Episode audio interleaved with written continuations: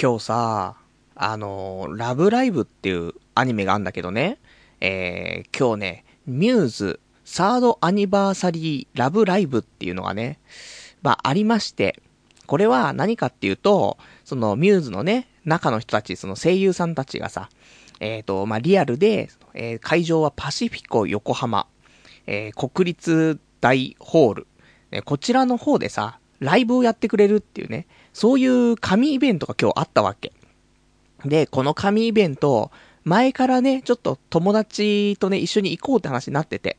で、前に、その、まあ、友達からね、ちょっと連絡があって、えー、じゃあちょっとチケットの方をね、あのまあ、2枚、じゃあ、取っとくからと。で、じゃあ、日曜日、今日ね、えっ、ー、と、6月16日ですけども、ね、日曜日いつも仕事だけど俺さ、まあ、じゃあこの日行こうよってなっててさ、じゃあちょっと有給取っとくねってね。で、有給出しといて、で、無事ね、あのー、まあ、忙しいですけども、あのー、まあ、こういうイベントがあったらね、そりゃね、俺も休まないといけないですから、まあ、職場の人にはね、ちょっとあの、リアルなね、アイドルとかではないんだけど、えー、そのアニメの中に出てくるアイドルのイベントに行ってきますと。うん、こいつは気持ち悪いってね。そんなんなってたけど、で、無事、有給も取ってさ。で、今日ですよ。で、ただ、このね、ライブ、この、サードアニバーサリーラブライブ、そのパシフィコ横浜でやるものに関しては、まあ、ね、チケットも買える状態になった瞬間にね、すぐ売り切れ。なんか1分とかで売り切れちゃったらしくて。だから、まあ俺の手元には戻っ、あ、来ませんよ、全然。まあ高いんですよ、結構ね。そういうチケットもさ、すぐ売り切れちゃうって言うけど、全席指定で6300円で、プレミアムチケットだと8300円。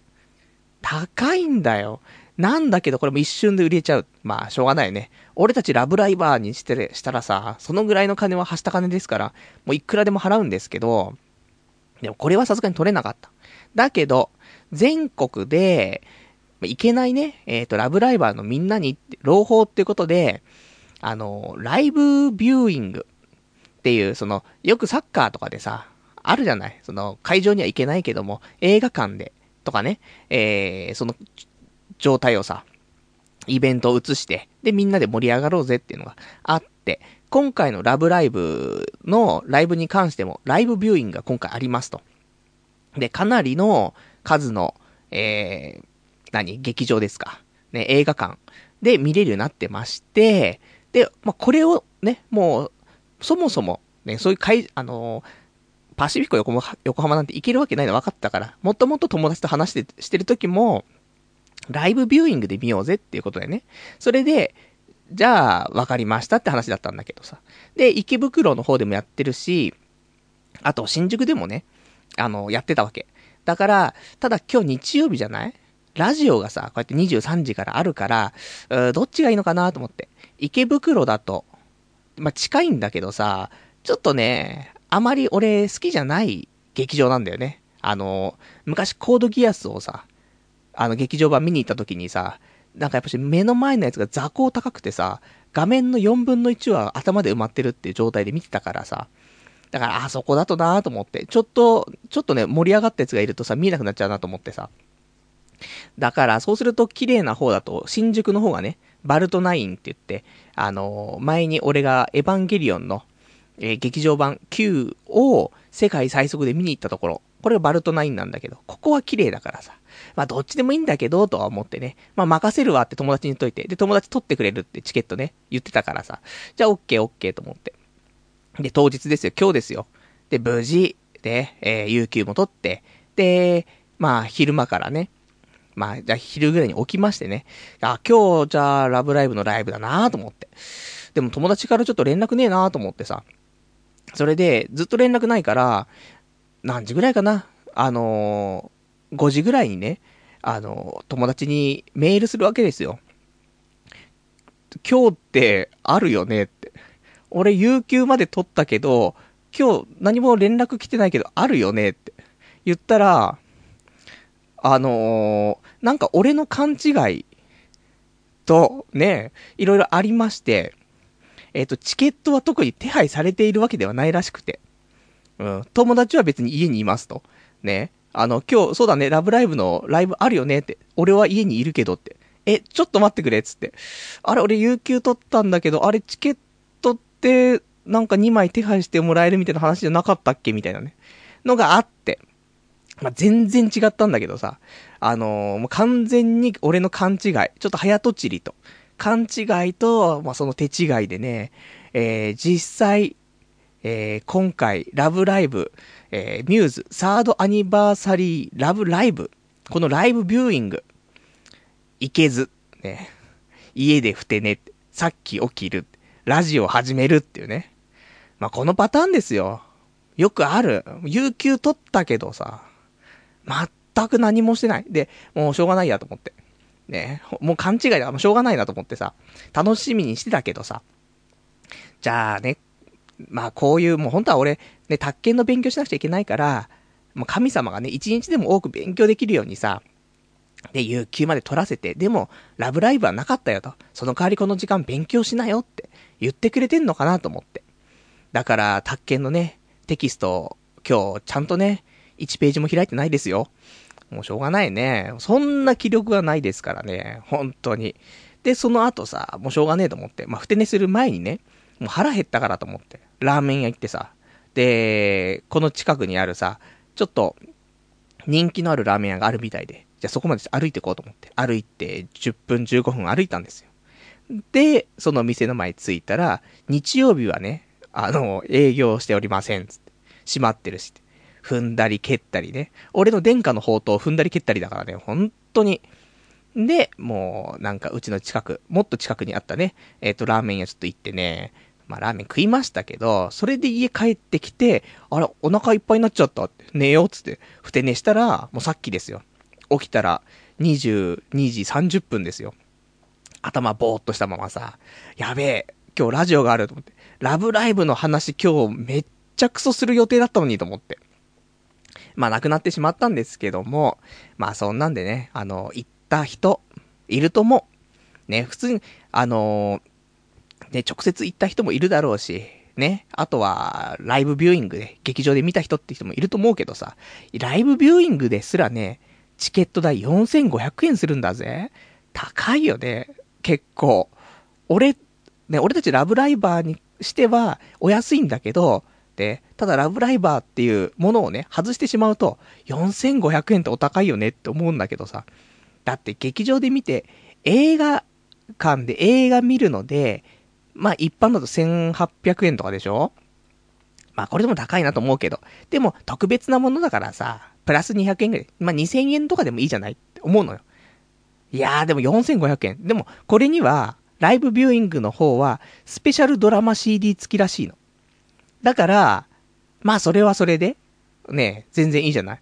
まあとは思うんだけどさ、まあね、別にいいのよ。お金なんて、ね、大した、ね、もうそんな、はした金じゃないですか、そんな、俺にとって、1万2万ぐらいね。ですから、だってもう、スロット行ったと思ったらすぐなくなっちゃうんですから、今週もスロット1万4000負けてるんですから、ね、まあ、さらっと言いますけど。だからね、もうこのぐらいの金額はいいんだけど、ほんとね、行きたかったなと思ってね。まあ残念ながらね、ちょっとね、行けずっていうね、ことだったんで、まあ行った人、ね、本当に行きたかったよとかいういう人もね、いると思いますからね。まあその辺ね、あのーちょっと情報共有していってね。で、これからもね、あのーラブライブ、ちょっとみんなでね、盛り上げていけたらなって。まあ、正直、アニメのラブライブ見てない人とかさ、全く今の話わかんないと思うからさ、パルがまたね、おかしなこと言ってるって言うかもしんないけど、まあそういうね、ちょっと、こんなね、えー、おじさんもちょっと熱狂しちゃうようなね、そういうアニメのアイドルがいるから、まあよかったら、ラブライブって検索するとね、すぐ出てくると思うからね、まあちょっとチェックしていただけたらななんて思いますよ。じゃあそんなんでね、えー、今日も踏んだり蹴ったりですけども、やっていきたいと思います。童貞ネット、アットネトラジー。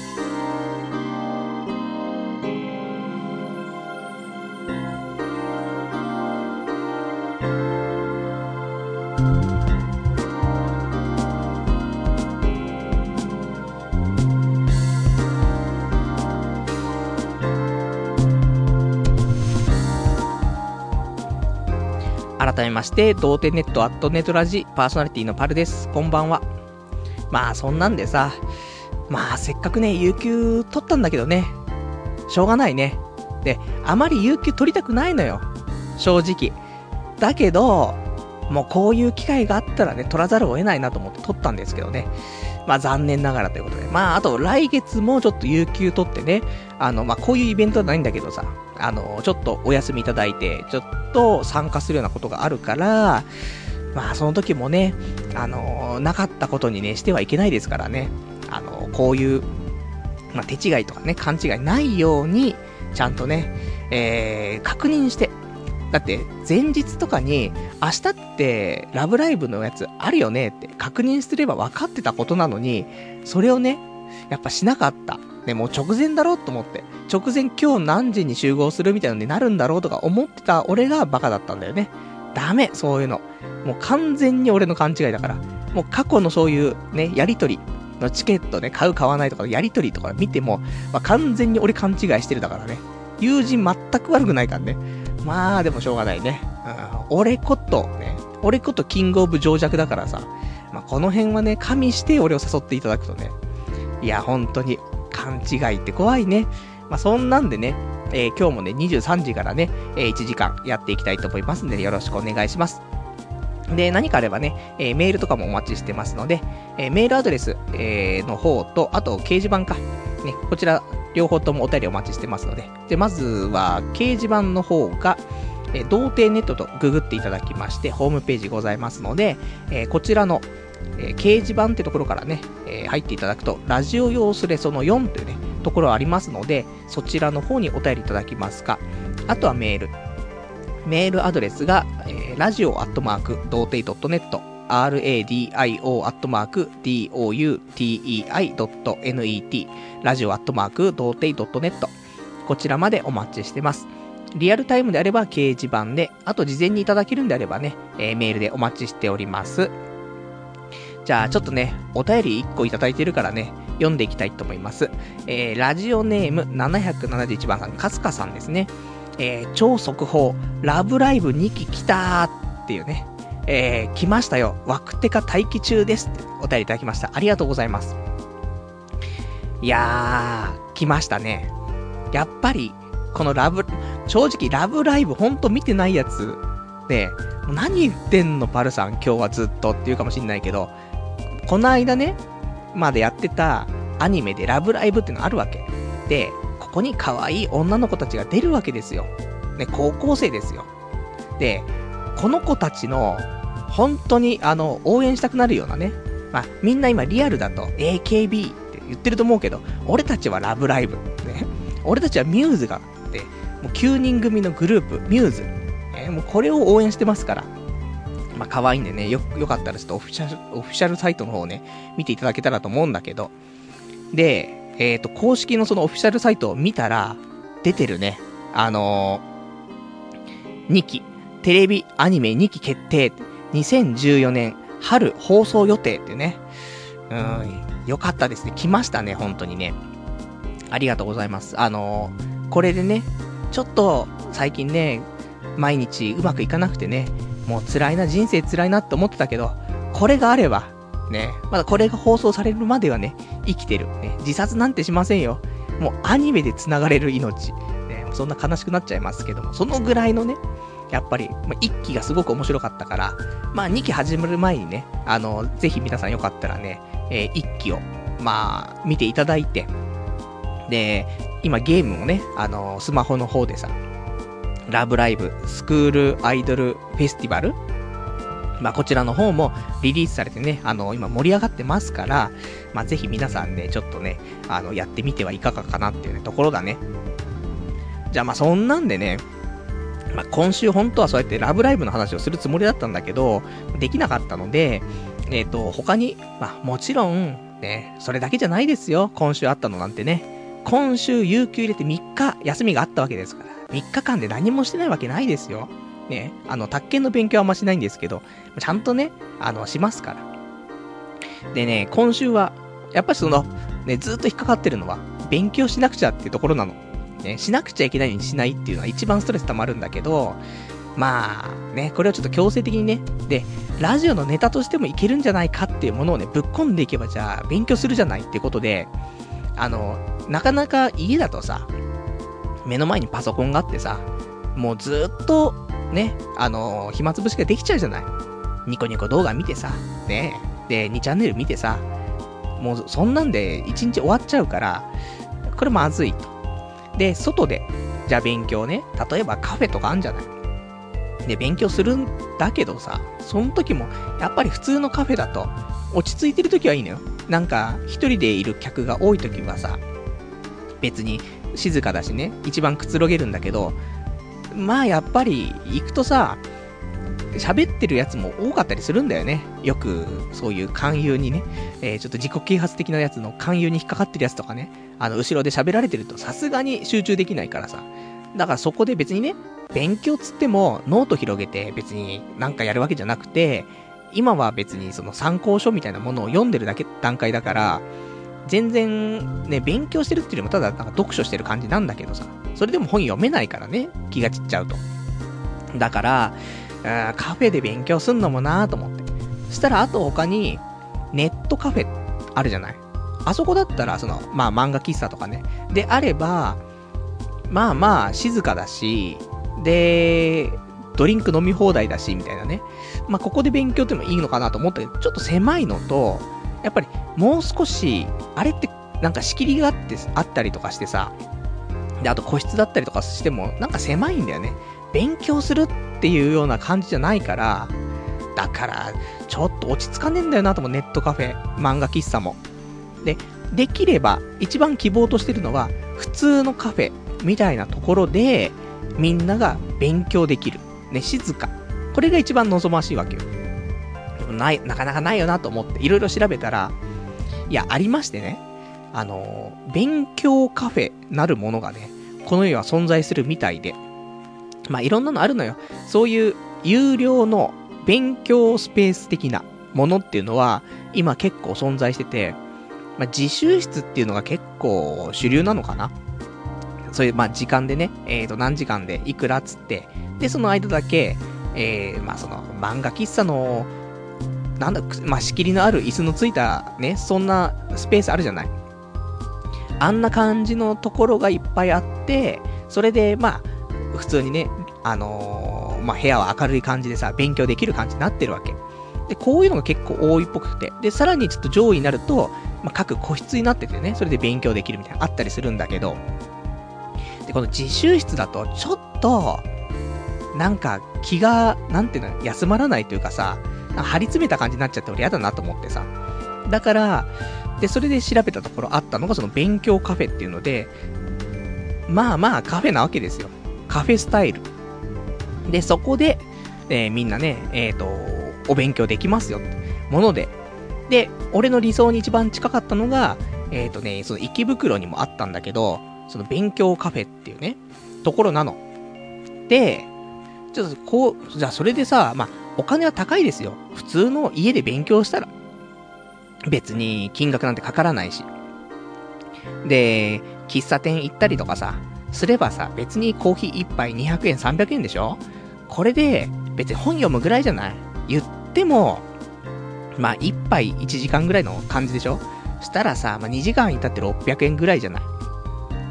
まあそんなんだったら別にさ、もう喫茶店でいいんじゃないって思ったりするんだけど、まあ結構お高いのよ、この、えっ、ー、と、自習室的なさ、ものっていうのがさ。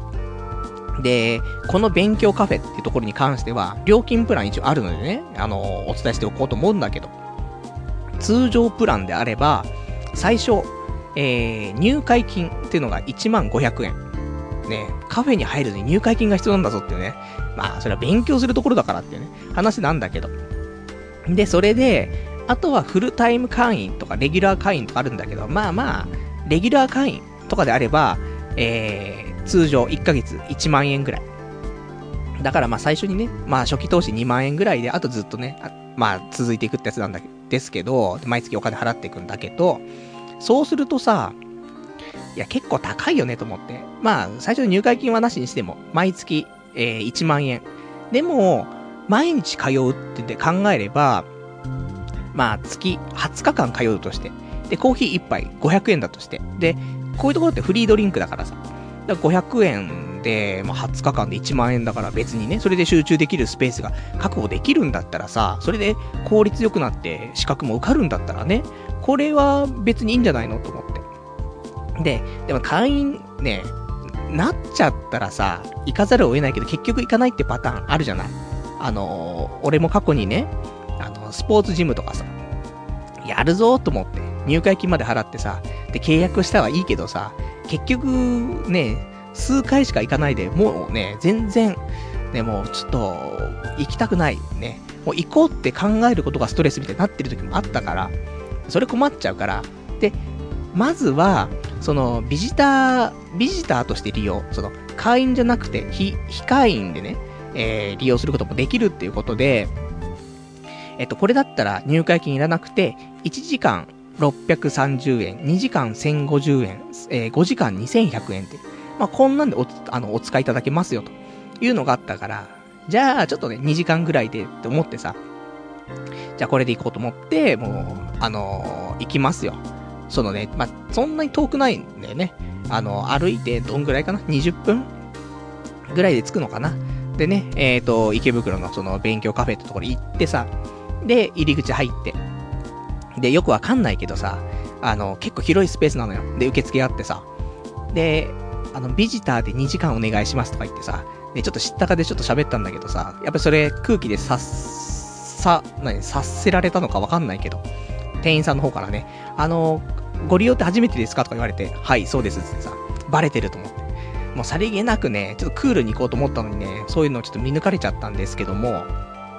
で、まあ、説明してもらって、こっちのスペースだと、まあ、個室になってるから静かにできますと。で、こっちのスペースだと、そのオープンなスペースだけど、まあ、こちらの方で、まあ、そういう、まあ、電話もしてもいいし、あとそういう、何？会員様同士での交流とかもね、あの、していただいて大丈夫ですって。やべえ、コミュ障の俺がそんな交流できるわけないんだけど、と思ってさ。まあ、わかりましたってさ。で、まあ、基本的にはそういうね、個室じゃなくて、オープンなところで勉強したいっていうのはもともとあったからさ。で、えっ、ー、と、そこ入ってさ、で、2時間ですってね。で、2時間1050円。まあまあ、フリードリンクで。で、静かなね、まあカフェで、まあ勉強って言ったらちょうどいいかなと思ってさ。で、えっ、ー、と、まあ、テーブルの方はオープンの席なんだけども、まあ、部屋の真ん中にでっかいテーブルと、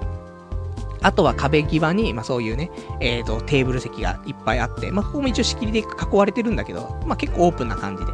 で、他にもちょっと会議室っぽい、まあちょっと開放されたところがあって。だから、まあどうしようかなと思ったんだけど、まあ壁に向かってってもさ、しょうがないね。それだったら、ね、別にネットカフェ行って勉強しますからってことになりますから、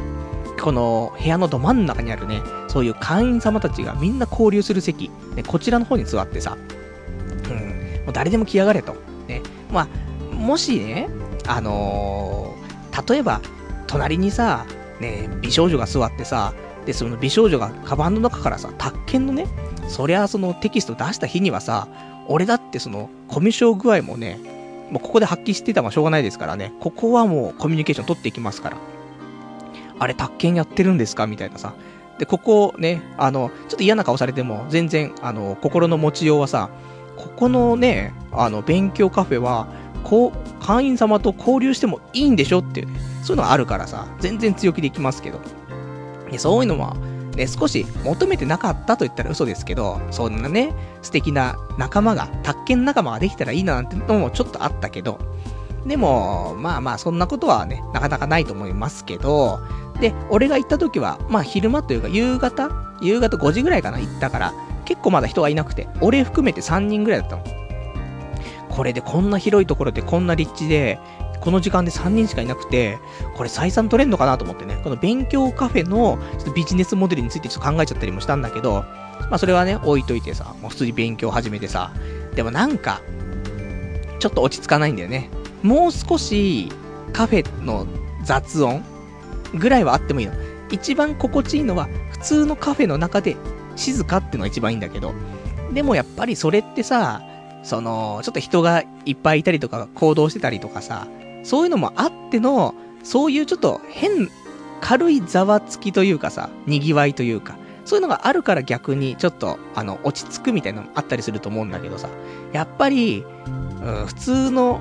なんだろうな、そういう、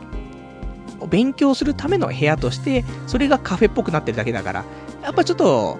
音楽とか少し流れてるんだけど、そういう雑音とかはなくて。だから逆にちょっとね、あの集中できるのかどうかっていうのはね、人それぞれかなとは思うんだけどさ。で、たださ、やっぱり、俺もね、あのー、ま、今日初めてね、そういうところ入ったわけだからさ、ちょっとブルっちゃって、一回だけ飲み物はね、あのー、フリードリンクだからね、もらって、で、飲んでたんだけど、その後なんか席立つのがなんか怖くなっちゃってさ、やばいやばい、時間来るまで席でずっとね、待機してないとやばいと思っちゃってさ。で、トイレもどこだかわかんないし、店員さんに聞くのもなんか怖いしと思ってさ。トイレも行かず、で、ドリンクのおかわりもせず、黙々と宅建の本を読むっていうね。でも、やばい、辛い辛いと思って。で、えっ、ー、と、2時間経って出てくるんですけど、まあだからちょっとね、もうね、そういう勉強カフェとかね、まあ結構いいかなとは思うんだけど、あの、会員になったらなったで毎日行けばすごいいいし、会員じゃなくても休みの日とかね、2時間ぐらい使ってっていうのがね、できればだ。例えばさ、そういう今日はカフェで、普通のカフェでね、勉強しようと思ってた人もさ、そうたまたま行くカフェ行くカフェ、どこもうるさいと。やべ、今日全然集中できなかったなっていう時、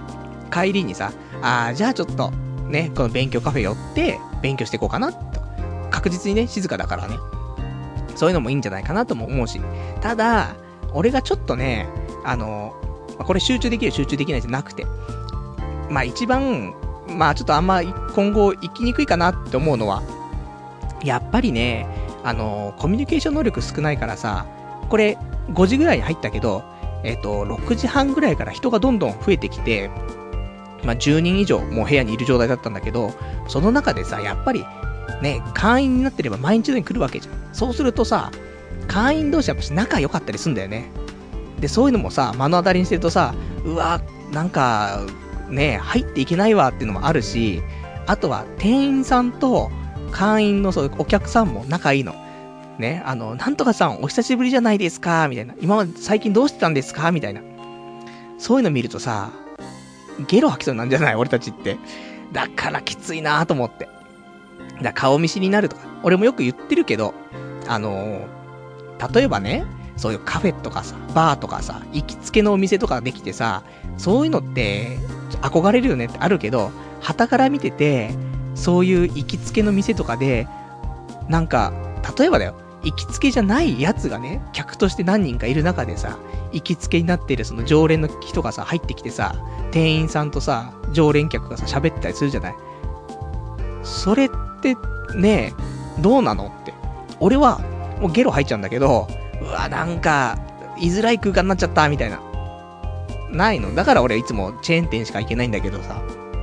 まあそんなのもね、ちょっとあったりとかして。まあまあそういうのもね、あのー、こっちの方がやっぱり、静かな、ね、ところで勉強したいとかさ。ただ、ちょっと堅苦しすぎると、ちょっと逆に集中できないかなっていう人いたら、一回こういう勉強カフェ。まあ他にもそういう自習室とか、あとは、まあ、銀座とかなのかな？資格カフェとかね。まあ、いろいろあったりするんだけど、今回はそのね、勉強カフェっていうところ、ちょっと行ってきたから、そんなお話だったんだけど、別にディスってるわけじゃないですよ。こういうコミュニケーション能力が高い人で、で、ちょっと静かに勉強したいとかっていう人は、俺すごいいいところかなと思う。で、値段も、やっぱり俺も安くないとっていうか、リーズナブルというか、ある程度コストパフォーマンス良くないと行きたくもないから、それ考えるとすごくいいかなと思うから、毎日通って勉強しようかなとかって思ってる人いたら、俺は結構いいんじゃないかなと思うかな。ただ俺はもう帰りモスバーガーとか、あとサンマルクカフェとか、あの辺立ち寄ってコーヒー一杯飲んでね、えー、飲み終わるまで本読もうかなと。そ、それが一番合ってるかななんてね。えー、そんな風にちょっと思った、そんなね、えー、ちょっと、そうだ、勉強の日々のね、お話かな。じゃあね、ちょっとね、お便りいただいてるからね、お便りを読んでいきたいと思います。ラジオネーム、えー、775番さん。パルさん、こんばんは。えーと、さっきのラブライブのね、お話ですね。えー、思った通り、いけなかったオチでしたわ。人生いろいろですね。っていうか、会社休むのにラブライブに行くまで言わないといけないんですね。というね、お便りいただきましてありがとうございます。いや、本当に、いつも通りのオチなんだけどさ、別に、あと会社休むのに、理由をね、言う必要はないんだけど、あの、やっぱりさ、周りの、えっ、ー、と、人たちにさ、なんで休むのって、どっか行くのとか言われるわけよ。そうすると、俺もさ、喋りたい人間じゃない？そうするとさ、言っちゃうよね。えっ、ー、と、あの、アニメの中のアイドルのライブがあるんだけど、まあ、実際そのライブは行けないんだけど、あの、映画館でそれはちょっと放送するんだってって、中継するから、それ見に行こうと思って、気持ち悪いでしょって、そういう話をさ、したくなっちゃうじゃない。ちょっとやべえ、キモいみたいになるじゃない。その空気感、たまらないみたいなさ。なのでね、ちょっと言っちゃうんですけどね。本当に行けなかったのはね、残念だったんだけど。まあ、この時間、もうね、えっ、ー、と、23時半過ぎてますから、ラブライバーの皆さんはね、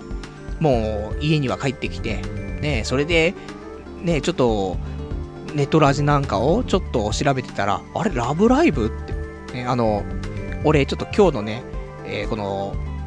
ラジオの放送内容にね、有給取ってラブライブのはずが、わらわらわらっていうね、そういうちょっと内容にしてますから。これもう、ラブライバー帰ってきてさ、すぐに、こんな、なんか俺も今行ってきたけどってね、ラブライブの話してんのかなってね。で、聞き始めたら、ね、有給取ったのにね、ラブライブのライブ行けなかったって、そんな話ですからね。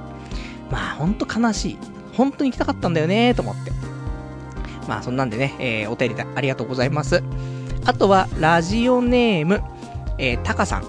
こんばんは、えー、久々に生放送を聞きます。いきなりなんですが、パルさんは AKB のパルルは好きですか？パルつながりで気になりました。しょうもない質問ですいません。というね、お答えいただきました。ありがとうございます。うん、おじさんね、AKB って、あの、昔からいる有名な子、有名な子って表現もね、あれで語弊がありますね。昔からいる子ぐらいしかわかんないんだよね。だパルルっていう人は、多分、あれでしょ、島なんとかさんでしょなんか漢字はわかんの。漢字はなんだこんな感じの人で、いつも、2ちゃんのまとめとか見てると、島なんとかかんとかさん、パルルみたいな書いてあるから、多分この子だと思うんだけど、顔とかまではちょっとわからないんで、一致しないんだよねと思って、まあ、全くね、パルルとね、私パルはあまり関係はなかったんですけども、まあ、AKB、先週ね、AKB の総選挙あったじゃないですか。で、リスナーの皆さんからね、パルさん、AKB の総選挙どうでしたかみたいな。お便り来たらね、俺もね、指原、ね、指子になりましたけど1位は、どうですかみたいな。あれば俺も話をしようと思ったんだけど、全くそういうお便りは来なくてね、えー、先週、もう一番大きなイベントですよ。なのに、全く触らずって話だったからさ、じゃあせっかくだからね、AKB、まあ、大した話はないですけども、俺の中でね。まあちょっと、まあ AKB の総選挙について、まあ僕もそういう、ちょっと芸能を、ちょっと切って、ね、ぶった切ってしまう、そういう感じの人ですからね、喋っていきたいと思うんだけど、まあ、まああんまり、まあ仕事だったからね、その日もね、俺ね、普通に。だからあんまり AKB とか、まあ見てなかったけど、ただ周りのスタッフとかはね、えっ、ー、と、AKB なんか総選挙始まったみたいだよ、みたいな。で、今10位まで発表されたみたいだよ、みたいな。みんなちょっと仕事をしないでネット見てるみたいな。そんなんあったけど。で、結局、えっ、ー、と、指子が、指原が、えー、1位ということでさ、まあ中国人の力も強かったよね。中国人富豪みたいなやつが、一千何百万円みたいに使ってさ、投票してたでしょ。でもあれがなかったとしても1位だったらしいからさ。まあまあ、そこはね、えー、ご愛嬌なんですけども。でも、AKB ファンからしたらどうなのっていうね。その指原が1位ってみんな納得いってるのみたいな話が、まあネットじゃ出てるかもしれないですよ。あと AKB の中でも出てるかもしれないですけど、ただ俺は昔から、どんだけ昔かわかんないけど、AKB の話を、して、で、指原の話をしたことが一回あると思う。で、俺は指原肯定派なの。なぜかというと、あの顔の作りっていうのは、えっと、井森美幸さん系の顔の作りだから、あの顔の作りの人っていうのは、まあ、年を取ってっても、あんま劣化しないんだよ。昔から井森美幸って、あんな感じの顔で、今もあんな感じなのね。だから、指原も多分、今のあんな感じから、多分10年、20年経ってもそんなに変わんないと思うの。そんな精神が病んだりとかしなければね。あの人結構メンタル強そうだから、大丈夫かなっていう風に踏むと、そうするといい年の取り方をしそうな気がするから、それを含めて、俺は、指原はいいという評価をしているんですね。なので、あの、一応、推しメン？推しメン誰かなっていうとまたわかんないけど、まあ、指原で、ね、このやっぱしこういう、ね、人気のあるものに乗っていこうぜっていうね、そういう数の部分も出していかないといけないから。まあそんなんで今私、推しメン、指原でということでね、全然テレビとかなんかそういうバラエティ番組最近見てないから、ね、一時何、何でもなんかその、まあ、ね、お笑い芸人の土田さんと、ね、あとは、そう、あの辺の芸能事務所と指原ね。まあ同じところですから、まあセットになってよく出てた気がするけどさ、最近もそうなのかなでもいいよね。やっぱり、いじれるアイドル。で、いじって泣いちゃったとしても、なんとかやっていけるっていうところは、やっぱし、使いやすい部分あると思うからね。まあそういう意味でも、まあこれからもね、頑張っていってもらいたいなと。そんな感じだね。で、あと、俺の友人でやっぱり一人 AKB オタがいるんだけど、ただ、俺もあんまりね、その辺、まあ、誰、誰が誰なのかちょっとあれなんだけど、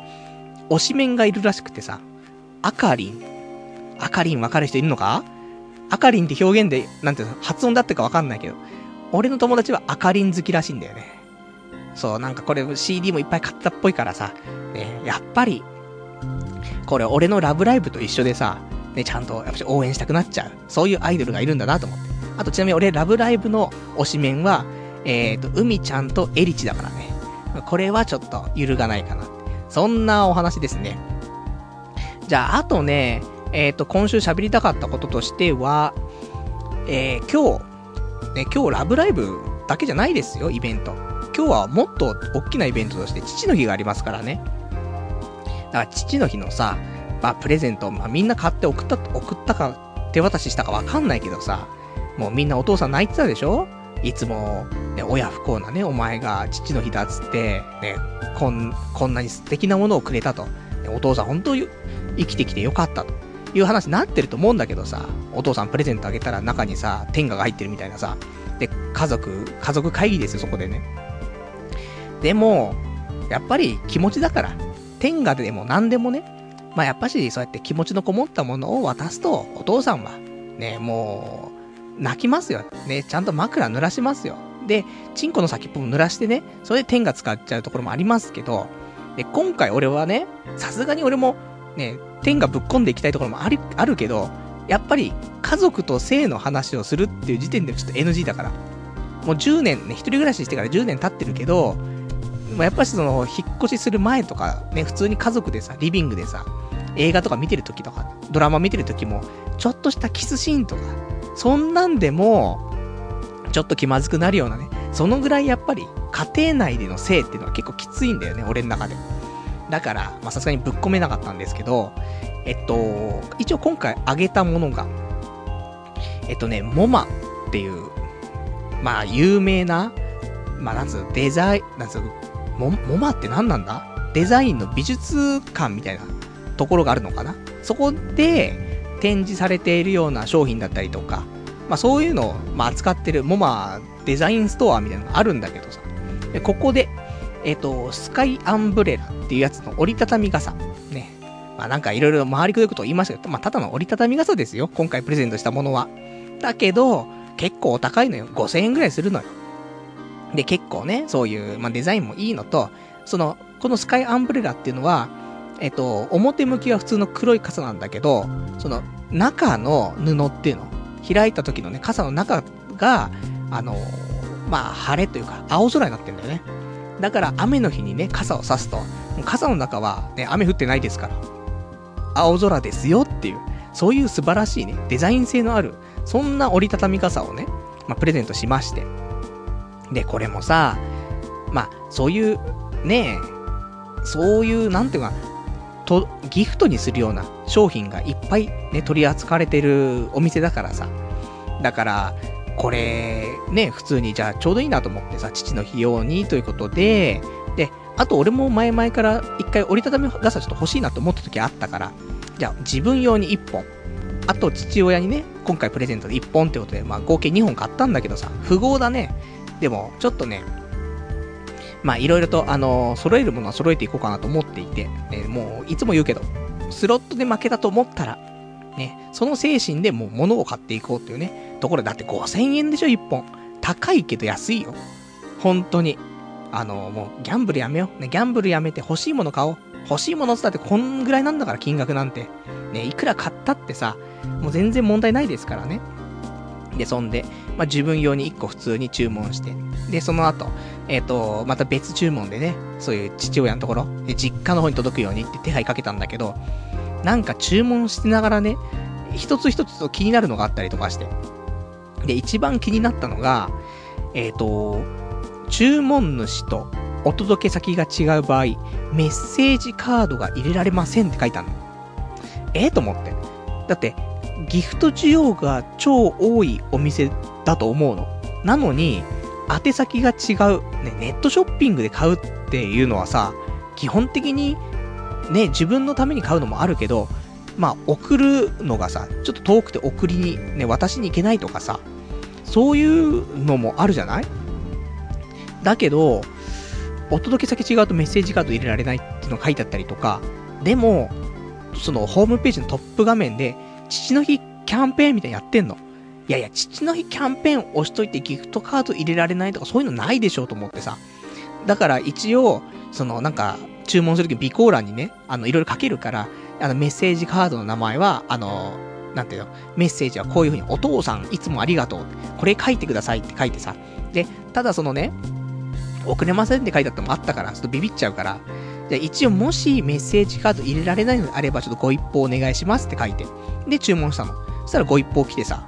メールで、あのー、やっぱり、お届け先違うので、ちょっとメッセージ送れないんですよ、つって来たから、ちょっと待ってくださいよと思って。で、あのー、まあ、電話直接してさ、あの、無理なんですか？って言ったらさ、無理ですって話になって。じゃあ、わかりました。じゃあ、一回俺の家にね、送ってもらって、で、俺んち届いたら、俺が、ね、あの、実家の方に送るわって話にしてさ、わかりましたってさ、あの、お願いしたんだけど。でもこれもさ、この店で買おうと思った理由とかもさ、あの、まあ、父の日キャンペーンで、3000円以上の商品買うと送料無料。あと、新規会員、ね、えー、入会すると、200ポイント、ね、プレゼント。まあ、それがあったから、まあ、大体送料なんて500円ぐらいでさ、で、まあ、プラス200円、その、まあ、ポイントもらえて、700円ぐらい今回お得になるかなと思って。それで申し込んだの。なんだけど、結局オレンジ経由してさ、で、オレンジ届いて、で、それをさ、中開けて、一応、ギフトカード自体は入れてくれるんだけど、で、ただメッセージカードか、入れてくれるんだけど、そこにまあ自分で手書きでね、書いて、で、また封をして、で、近くの郵便局に持ってってさ、そしたらその箱が結構大きかったみたいでさ、もう U パックで800円って言われてさ、あれ？と思って。送料無料でポイント200ポイントもらえたはずが、もう関係なくなってプラス800円かかってると思って。もう、何やってんだろうとか思うんだけど、まあそんなんで無事ね、まあ今日届いたみたいですよ。さっきなんかメール来てましたから。ね、あのー、使わせてもらうねってありがとうって来てたから。ね、まあ本当は、親父としてはね、こんなわけのわからんさ、あの、もう曰く付きですよ、俺の中でね、もうこういう、もうこんなやりとりしたさ、めんどくさくなったさ、折りたたみ傘をさ、でも親父は何でも嬉しいからありがとうって言うけど、親父やっぱし心の中では、天が欲しかったなって思ってたかもしんないけどさ、男は結構ね、何歳になってもエロいですから、だから、うちの親父も60、そろそろ5ぐらいなんのかなわかんないけど。なんだけど、やっぱ天が、ね、あ、これちょっと興味あったけども、自分おじさんになってたからあんま買えなかったんだけど、みたいな。ね、一回使ってみたかったんだ、ありがとう、みたいなさ。あるかもしんないからさ。まあちょっと天下じゃなくて申し訳なかったんだけども、一応ね、あのー、素敵なちょっと折りたたみ傘だったからね、まあこれをね、まあこれからもちょっと使ってね、いただけたら嬉しいなと。そんな父の日ね、ちゃんと親孝行ね、お金もらってますからよくね。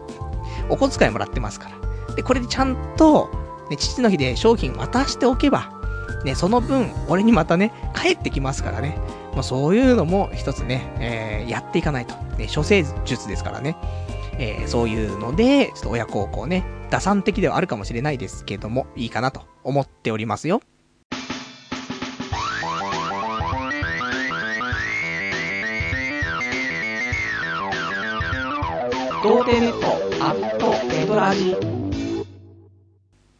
それではね、えー、今日もね、ほどほどお時間来ましたから、お別れのコーナーをね、やっていきたいと思います。えー、お別れのコーナーは、今日読めなかったお便りとかね、あと喋りたかったことなんかをつらつらとやっていこうじゃないかというコーナーなんですけども、じゃあちょっとお便りにいただいてるからね、読んでいきたいと思います。えー、ラジオネーム第3。パルさん、ポッドキャスト早く聞きたいのに、全然更新、えー、来ないですよ。最近水曜日だったのが、えー、木曜、金曜と遅れ気味じゃないですか。童貞ネット中毒なので辛いですよ。というね、お便りいただきました。ありがとうございます。そうなんだよね。あの、やっぱりね、このラジオの編集作業っていうのがね、なかなかめんどくさいんだよね。やり始めちゃえばすぐなんだけど、やり始めるまでがね、時間かかっちゃって。で、休みの日がね、まあ結構多いのが火曜日、水曜日あたり休みが多いんだけど、そうすると、休みの日、ね、やべえ、ここ今日も何もしなかった。せめてラジオアップしようって言って、この日で大体アップできるんだけど、これがさ、あの、休みの日が月曜日、金曜日とかの休みの時があるのよ。そうすると、月曜日ってね、ラジオやった次の日だし、まだアップしなくていいよねって思ってて。で、それで気づくともう、ね、あの、普通に平日は過ごしてさ、やべ、金曜日だってなって、それでアップするような感じになっちゃってさ。だから今週も金曜日アップになっちゃって申し訳なかったんですけども、まあ、誰が待っていてていただいてるのかわかんないですけど、今週はね、あの、ま、先週か。先週ちょっと、うんこのね、あの、うんこ絡みのね、ちょっと放送にな、なりましたから、からみんなうんこ好きだと思うからさ、早くね、みんなとうんこを共有したいというので、わざわざさ、あの、まあ、途中でね、これネタバレでもないっしょ。ね、もうみんな聞いてることを前提にしますけど、ラジオをしながらね、まあ、始めた時からちょっとお腹痛かったんだけどさ。で、途中でね、もうこれはうんこ我慢できないと思って、で、放送をね、一回もう中断して、うんこしに行ってさ。で、だからその間をちょっとね、あの、間空いちゃってるからそこ編集しなくちゃいけなくて。で、じゃあここに、じゃあトイレのね、流してる、その音を入れようと思って。で、その音をさ、で、ネットで探して、なんか、フリーの素材みたいに探したんだけど、パッとしないわけ。めんどくせえなと思って。で、iPhone 片手に録音ボタンを押してさ、それで、便所行って、あの、便所の水流してさ、で、それ録音して、じゃーつって。で、それをそのまま使ってね、あのー、こないだの、えー、ラジオに関してはね、そういう SE 使ってますから、もう自作 SE ですよ。まあ、なかなかね、いい出来になりましたから、まあ、まだ聞いてないよって人いたらね、あのー、前回放送、第234回のね、えー、童貞ネット、えー、聞いていただけたらなと思いますんでね。えー、まあ、そんな、まあ、そんなんでさ、で、じゃちょっとついでにそういう、まあ、ちょっとラジオのね、編集とかの話になったからさ、ちょっと合わせてお話ししたいんだけどさ、今日、まあ、今日というかまあ、今週だったのかな。ちょっといろいろ調べててさ、で、YouTube とかさ、ニコニコ動画に、この童貞ネットのね、あのー、ラジオをアップしたいなと思ってて。で、それをずっと今週探してて、で、今日、まあ、ちょっとアップしたんですけど、ね、ラブライブ行けなかったからね、まあ、ちょっともういいやと思ってね、そういう作業もしてみようと思ってやったんだけど、まあ、結局さ、昔、ニコニコ動画に、えー、このラジオ、ね、ポッドキャストのやつをまあ、1枚のね、画像だけつけてさ、で、アップしたこともあったけど、まあ、鳴かず飛ばずですよ。で、まあ、話、だって、昔の第30回とかそのぐらいだから、話も、あまり、ね、まだね、そう、慣れてないのもありましたし、あと、音も悪いと。そういうのいろいろ含めて、これは皆さんに聞かせるというか、一般的に公開するってものでもない、ね、レベルのものを、まあ、ドヤ顔でね、ニコニコ動画にアップしてたわけなんですけど、まあそりゃ鳴かず飛ばずですから。ただ今、もう始めて4年半も経つ俺、さすがに音質は良くなってるし、で、喋る方もね、調子悪い時でも、なんとかかんとかで1時間ね、まあまあ、聞けるかな、みたいな、レベルには持っていくことができる、この技量ね、そういうの考えると、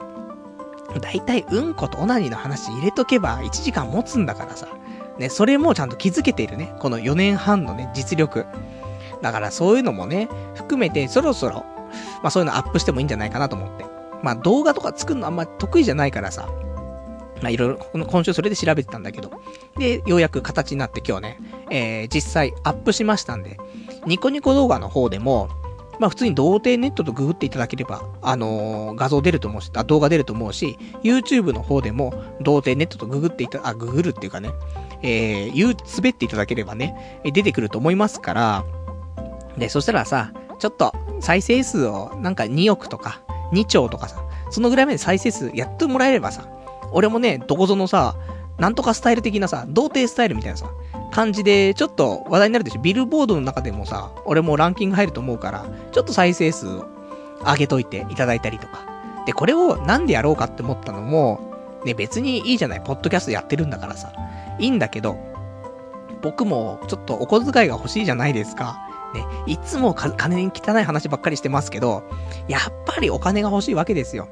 お小遣いが。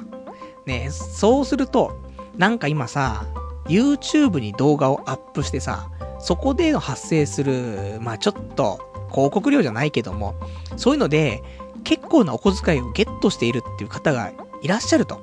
そういう話を聞くわけですよ。で、あと、ニコニコ動画とかでも、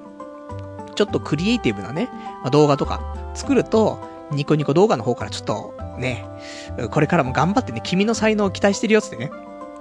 才能を開花した時にはニコニコ動画で、あの、いっぱいね、あの、ちょっと発揮してみてね、みたいな。そういうのもあってさ、なんか何かしら、ちょっと金銭的な何かがね、ちょっと匂ってくるものがあるらしくて。だから、ポッドキャストでね、お金を稼ぐってのは難しいですよ。だけど、こういう、今ね、あるメディアで、そういうお金の匂いがしているものがあるから、ちょっとそこにね、あの、参加してやってみようかなってところだったから、これが別に続くわけでもないし、どうなるかちょっとわかんないけど、また来週もね、あの動画作ってアップするかもしれないし、しないかもしれないしだけど、あとはまあ、エピソードエピソードとかで、例えばこの間、エヴァコンに行った話とかさ、そういうのだけ、まあ、切り出して、は、あのー、動画をね、作って、アップするとかでもいいし。そうするとみんなね、まあ、有力情報ですから、エヴァコン行きたかったなとか、あとマチコン、ね、の話とかさ、いろいろリーブ21に行った話とかみんな興味あると思う。だから、まあ、興味あるかどうかわかんないけど、俺は興味あったからね、まあみんなが興味あるんじゃないかと思ってるけど。なんでね、まあそういうのもね、ちょっとやっていって、お金になればなと思って。だから本当はあと、今日そのラブライブのね、えっと、本当はライブがあ、ね、行って、で、その会場でちょっとやろうかなと思ったんだけど、あの、そのラブライブのアプリがある、あるんだけども、このアプリもさ、パズドラと一緒でさ、その石みたいなのあって、石5個で、まあ、そのガチャができるみたいなのあるのね。で、この石が50個あると、い、ね、1回につき5個、ね、石が必要なんだけど、50個一品にガチャを回すと、えっと、ほんと10回しか回せないはずが11回回せるってね。11連ガチャみたいなのあるんだけど。でさ、これをさ、ちょっと、ラブライブの会場とかでさ、みんな多分やってんじゃん、周り。ライブ待ってる間さ。だから俺もここでさ、ちょっと、11連ガチャやっちゃおうかなとか思って。で、石貯めてたんだけどさ、結局行けなかったから、ちょっともう、悲しみの、悲しみの11連ガチャをね、ちょっと普通にあの動画撮影でもしてさ、で、それをね、YouTube とかに上げると。そうすると、ね、またお金がザックザックとね、増えていって、で、その増えたお金で課金してね、それでさらにね、あの、追撃のね、11連ガチャ、するかもしれないからね。まあ、そんなのもちょっと考えていたりするのでね、よかったら YouTube とニコニコ動画の方でね、あのー、投稿されたその、ラジオの動画、見ていただいて、で、なんか広告とかね、貼ってあったら、あのー、気になるものあったらね、まあ多分みんなに気に気にある、気になるものしかね、多分広告載んないと思うのでね、そしたらまあ、見てもいいんじゃない？みたいな。そんな感じかね。あとは今日喋りたかったこととしては、えっ、ー、とね、まあどうでもいい話ばっかりなんだけど、あのー、なんだろうな。俺、過去にさ、調子良かった頃っていうのが何回かあって。ね、あの、いわゆるモテ期みたいなところに近いのかもしんないけど、別にモテるとか異性の関係じゃなくて、自分自身なんだけどさ、小学校5、6年の頃っていうのが一番俺頭良かったの。まあ、クラスで1位だし、学年でも、まあ一桁ですよ。なんか6番、6番だかそんぐらいだったのかわかんないけど。まあ別に公立の小学校と田舎の小学校だからね、別にそんなのは大した話じゃないんだけど、それでも俺の中ではね、まあいい方だったわけ。で、これが、まあ小学校5、6年ですよ。まあ、12歳から13歳ぐらい。それで、あと、一番次に良かった時期っていうのが、多分、22歳から25歳ぐらい。で、これっていうのがなんで良かったかっていうと、まあ、彼女がいたよね。それと、あと仕事も正社員で頑張っていた。で、これが22から始まっての、まあ、25ぐらいまでだったんだけど、まあ、いろいろね、まあ、いろいろ含めるとね。そうするとだよ。その、22始まり、だ12歳始まりとか、22歳始まりって考えて、これ10年スパンなんだよね。だから、ちょうど今、32歳なわけ。来るんじゃないの？と思ってさ。10年ごとに、こういうね、バイオリズム的なものが、あってさ。で、覚醒するんじゃないかなって思うと、あれ、俺今年32歳来るのかなと思って。ちょっと期待してるんでね、あの、しっかりね、ちょっと生きていきたいなと思うんだけど、まあ、彼女ができて、正社員になって、宅建受かって、で、YouTube でお金がいっぱいもらえて、みたいな。万歳みたいな。ね、夢物語なんですけども、ね、地道にね、ちゃんとね、前向いて、ね、歩んでいかないといけないのに。まあ、しょうがないねっていうね、話なんだけど、ちょっと期待しちゃう。最近そんな感じ。あとはね、お便りいただいてるから、えー、読んでいこうかな。ラジオネーム、もう DJ なんてやめてやるさ。今日は秋葉原へ行ってきました。ゲーセンで、えー、初期状態から2クレジットで、えー、はがないの、えー、肉のメイド服フィギュアを落としたった。結果、今日は1100円で3つゲット。パルさんはクレーンゲームとかはやる方ですか？というね、お答えいただきました。ありがとうございます。クレーンゲームね、最近やんないんだよね。ただ、やっぱりそういう、なんだろうな、あのー、アニメの、そういう関連のグッズとかさ、結構欲しくなっちゃうからさ、まあ、たまにやるけど。で、まあ、最近でも昔ほどじゃないけど、昔は、あのー、ちょこちょことね。だ一番俺が撮った中で嬉しかったものとしては、グレン・ラガンの、えー、ヨーコのね、えー、添い寝シーツ。これが一番良かった。多分今でもね、あの、どっかに眠ってると思うんですけど、これが一番良かったね。その時はちょっとね、あの、気合入りすぎてね、ちょっとクレーンゲームやっちゃいましたけど、そんなにね、クレーンゲーム下手っていうほどでもないと思うからね、そういうのもちゃんとゲットできてる方ですから。ただ、ね、あの、もう DJ なんてやめてやるさんはね、もう、1100円で3つもゲットするっていう。すごい出だからね。だって、1個に対して400円も使ってないからね。これはかなり、ね、何でも取れる。そんなね、腕かと思うからさ。いやー、本当にね、欲しいものがね、本当に出るとね、もういいなと思って。で、最近の景品はさ、クオリティ高いじゃないで、今回、はがないの肉のメイド服って、あの、お、なんだっけ？お、俺は友達が少ないだっけ？ね、もう、略名でしかわかんないんだけどさ。ね、で、はがないの肉のね、フィギュアも多分可愛いんだろうなと思うからさ。まあ、俺もね、ちょっと、まあ、帰り道にさ、いつもゲーセンがいっぱいあるのよ。アドワーズとか、セガーとかさ、いっぱいあるから。で、そこでクレーンゲームとかね、ちょっと覗く時もあんだけどさ。まあそんなんでね、またじゃあ俺もちょっとね、あのー、最近いいね、フィギュアスとないかなと思ってね、思ってたんでちょうどね、あのー、行って、いいのあったらね、取ってくるんで、取ってきたらね、ちょっとご報告、なんかね、したいと思いますから。ね、この、撮るところも YouTube にあれでしょ、動画を撮ってさ、無事撮れましたみたいな、そういうのをアップするとまたお金もらえるのかな？ね、もう何でもお金にね、絡めていきたい。ね、そんなね、日々ですね。あとは、えー、ラジオネーム。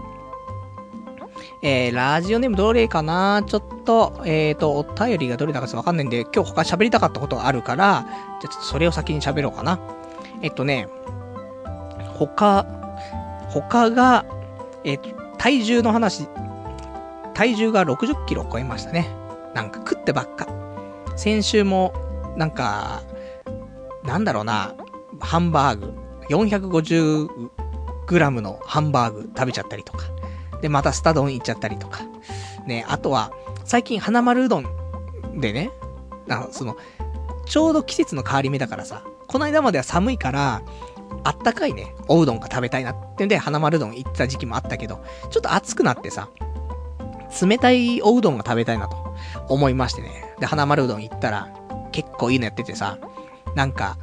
半日分の野菜が乗ったコクうまうどんみたいな、あったりとか。あと、それの、その半日分の野菜バージョンと、1日分の野菜バージョンがあって。で、これで、ね、これもう、今週、えっ、ー、と、花丸うどん2回行っちゃったよね。それでね、野菜いっぱい取ってさ。で、うどん食って。で、うどんもさ、変わったらしいのよ。うどんって太るじゃない？気持ちね。あの、やっぱり小麦粉だからさ、穀物結構太るから。だから炭水化物はちょっとね、あまりと思ってたけど、なんか今、花丸うどんのうどんが、一玉でレタス1個分の食物繊維が入ってるらしいの。ええ、と思って。あれ、うどんって太るんじゃないのと思ってさ。でもこれでさ、なんかその食物繊維も取れるんだったらさ、もううどんでいいじゃんと思って。だからちょっとね、あの、花丸うどんね、また通っちゃいそうな、そんな、ちょっとブーム到来してるかなっていうね、そんなところ。あとね、お便りいただいてるので読んでいきます。ラジオネームライライさん。えー、これ先週ちょっといただいたね、お便りだったんですけども、パルさん、お久しぶりです。えー、いつも楽しくラジオ拝聴させてもらってます。そういえば、えー、先日の放送でパルさんが、おっぱぶのお話をされていましたね。えー、自分は高2の男子なのですが、この前、仲のいい同級生の女の子に初めておっぱいを揉ませてもらいました。ん？そんな現実があるのか？えー、その友達はアニメやゲームなど、自分と趣味が合うので話の流れ、えー、自然に、え、頼むことができました。その時は、えー、人気のあまりない公園でしたが、すごくドキドキしました。触ってみると思ってたよりも、すごく柔らかくて、かなり興奮しました。その、えー、友達は C カップだったみたいなのですが、見た目よりも大きかったのでびっくりしましたよ。え、でかくないの？連呼してました。えー、その子は運動部に入ってないせいかわからないですが、若い子は張りがあって固めと聞きますが、普通にプニプニしてましたよ。水風船を2倍柔らかくした感じでした。これからも応援してますので、パルさんもお体には気をつけてくださいね。ラジオ頑張ってくださいというね、お答えいただきました。ありがとうございます。こんな現実が存在するのか？俺の知っているね、世界線ではこんなことは起きないんだけど、普通。友達のね、女の子におっぱいを揉ませてもらうという、そういうことが起きるんですね。もう怖いですね、本当にね。もう片やおっさんはおっぱぶに行って2年ぶりにおっぱい揉ませてもらってるっていうのに、しかも7700円も払って、ね、アルコールも飲めないのに。なのに、もうこれお金払ってないんでしょ？いいなぁ。しかも友達。もう顔見知り。ね。知った人のおっぱい揉む。こんなに素晴らしい興奮材料ないですからね。例えば、ね、もしかしたらだって、高校生の頃とか中学生の頃の同級生の子が AV 出てるとすんじゃない？超絶興奮するでしょ？もうそういうことですよ。もう知った顔のおっぱい揉むなんて、最高の流れでさ。で、もう、何？これ友達っておっぱい揉ましてくれんの？俺の知ってる友達はおっぱい揉ましてくれないんだけど、いやでもね、だからこれはでも、このちょっと話的に、ね、仲のいいね、女の子の友達って言ってるけど、もうそういうお互いにそういうちょっと気があるんでしょ少し。お互いに少し両思いじゃないけども、好意を持っていて、それでの話でしょだ付き合う前だけど、ちょっとおっぱい揉みましたって話であればね、まあ、順番はあれですけど、いいのかななんて。その、若い頃のね、そういうちょっと、順番ちょっと入れ違っちゃってるけど、そのもどかしさみたいなね、あると思うけど。まあ、わかんないけど、そんなこと言ってさ、その気になってさ、告白して振られちゃいました。パレさんどうしてくれくれんですかってね。話になると俺もね、責任取れないから何とも言えないけど。いいねーって、おっぱい。え、C カップって、そんな話もするんですね。何何それみたいな。もう、でも、いいね。C カップは結構大きいと思うよ。B カップでも、ほどほど、大きめの B カップだったら、全然、あの、貧乳とかじゃないからね。もう、で、童貞の皆さんはわからないかもしれない。俺もあんまり毛が生えてるもんだけども。A カップはさすがにちっちゃいと思うよ。だけど、B カップだったら、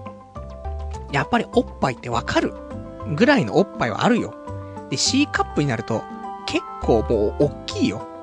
で、D カップだと持て余すよ。だけど、ね、持て余したいところあるから、まあ、D カップがいいなと思うけど、まあ、一番そのおっぱいが重力によって垂れていかなくて、ね、年取っても垂れていかなくて、で、かなり大きいっていう部分で考えると、多分 C カップが思考だと思うんだよね。D だとちょっと垂れてくる可能性もあるなっていう風に考えちゃうから。だから、まあ、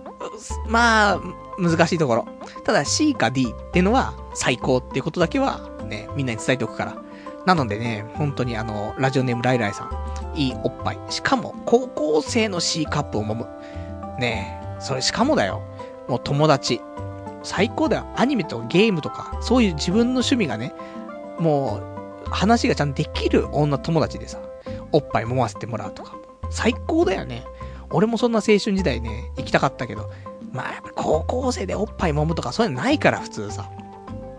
だからこのね、あの、女友達大切にね、これからもね、末長いね、あの、お付き合いをしていったらね、いいんじゃないかと思うからね。そんな、ね、友達のおっぱいも揉んだんだみたいな話にすると、ちょっとね、俗物的でございますけども、これがさ、ちょっと付き合う前にさ、お互いがちょっと両思いだったんだけど、ちょっとなんかうまく踏み込めなくて、で、なんか順番おかしくなっちゃったけど、おっぱい揉ませてもらって、みたいな。で、今付き合ってますだったら、それはなんか、あ、微笑ましい、みたいな。なるかもしんないから、おっぱい触ってますけど。ね、そんな、ね、羨ましい、そんなお便りでしたね。あとはラジオネーム、ガオガイガーさん。パルさんこんばんは。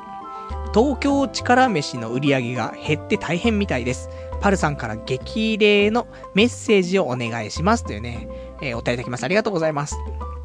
俺、東京力飯の話とか、あんまラジオでしたことないからな。あんま言えないけど、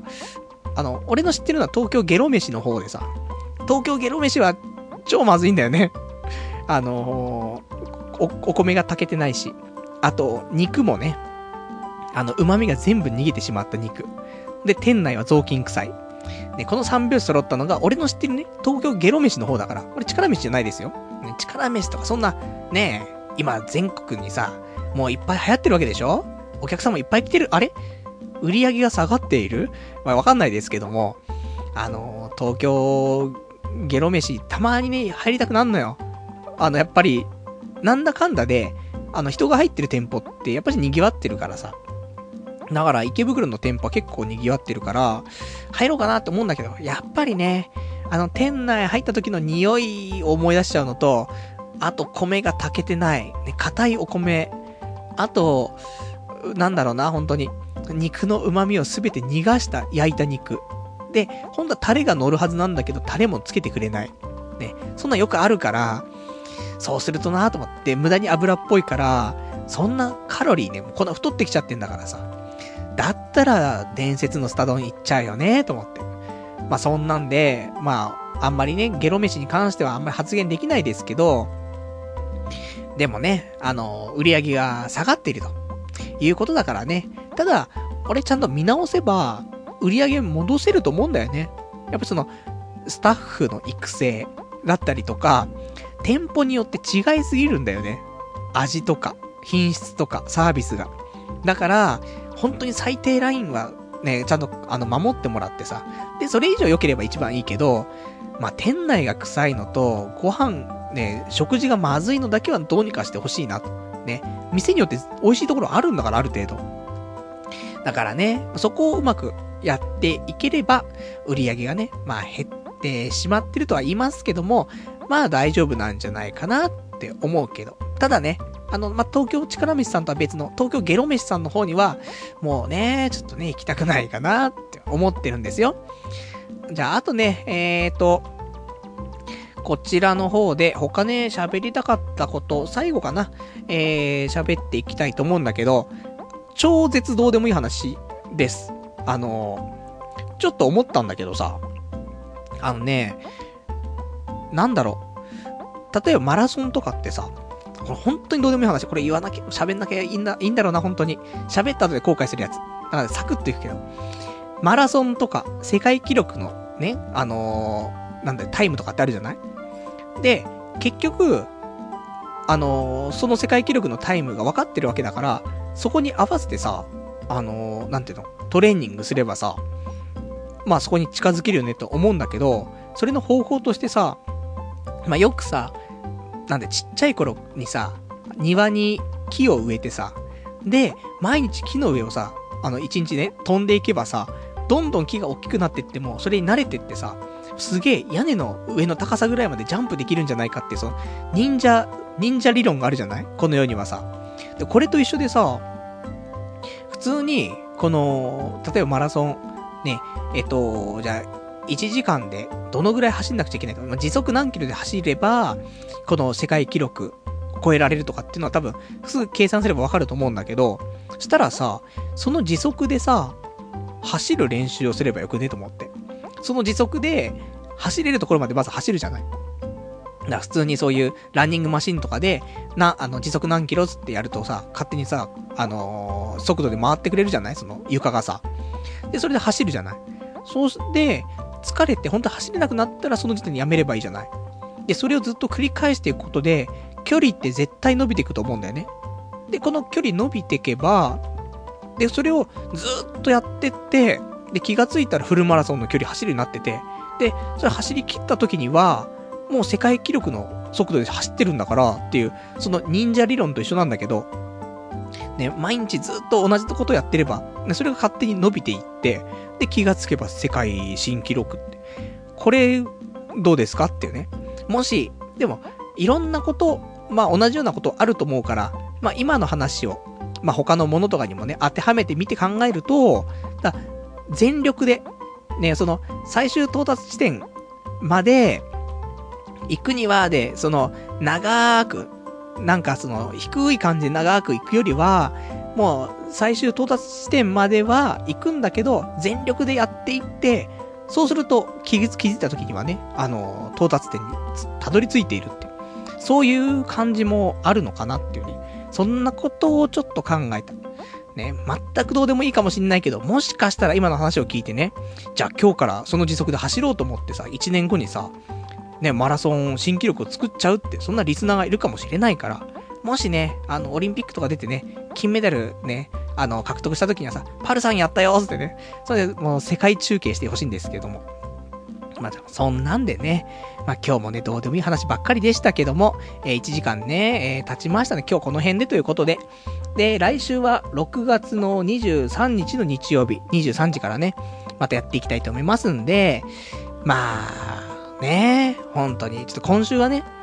ラブライブの、ほんとライブ行きたかったんだけど、有給まで撮ったんだけどさ、結局行けなかったからね。まあ、ただやっぱりその、ラブライブのね、2期が始まるっていう情報も得られたし、あとはこのね、えー、ラジオ終わった後にでもね、ちょっと動画撮ってさ、そのラブライブのアプリでね、11連チャンのそのガチャを回して、それでちょっと怒りと、怒りと悲しみのね、11連ガチャ。で、それをちょっとね、動画投稿でもね、やってみようかなとは思うんだけどさ。まあそんなんで、まあ来週もね、あんまこんな感じで、特にもう、ないんだけどさ、来週何しようかな。もうちょうどイベントいろんな終わっちゃってっからさ、ラブライブ終わって、父の日終わって。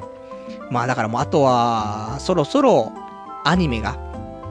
ね、えっと、春アニメがそろそろ終わりますから、終わったら、その辺の話したりとか。で、あのー、10月に宅建の試験があるから、もうね、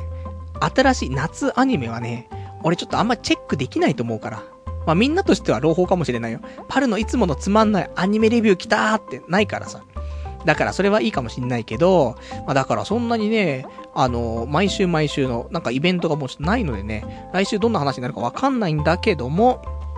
えっ、ー、と、一応ね、えー、連休が、ちょっと2連休ありますからね、まあ、何かしたらね、ちょっとお話ししたいかなと思いますから、また来週もね、聞いていただけたら嬉しいかなと思います。で、あと、あの、さっきもちょっと言いましたけど、YouTube とニコニコ動画ね、あの、動画アップしてるので、よかったらね、ちょっと再生数をね、2兆ほど回しといていただけるとね、俺もちょっと世に出ていけるのかなと思いますから、お願いできればと思います。それじゃあね、えー、今日も1時間ご視聴いただきましてありがとうございました。それではまた来週お会いいたしましょう。さよなら